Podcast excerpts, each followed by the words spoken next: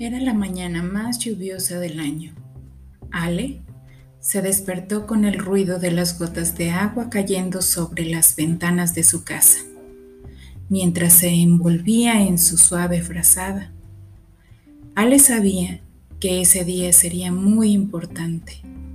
Despertó con una sonrisa en el rostro, pues era el primer día después de un largo tiempo en el que podría, al fin, recibir una visita en su casa.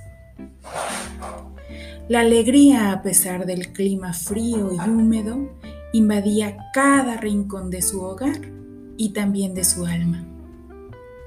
De pronto, decidió abandonar su frazada y dar un salto de la cama. Le emocionaba prepararlo todo. Después de prepararse con su mejor ropa, se dispuso a ir a la cocina y alistar los ingredientes que con tanto amor y entusiasmo había estado recolectando durante las semanas previas, durante el tiempo de soledad, durante el confinamiento.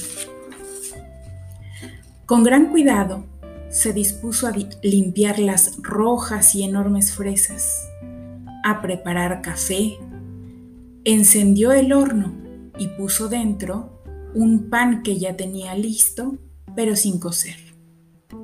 No pasó mucho tiempo cuando el olor dulce y tibio envolvió todo el lugar. Puso miel en la mesa. La mesa tenía un lindo mantel con flores sobre él. La comida estaba lista.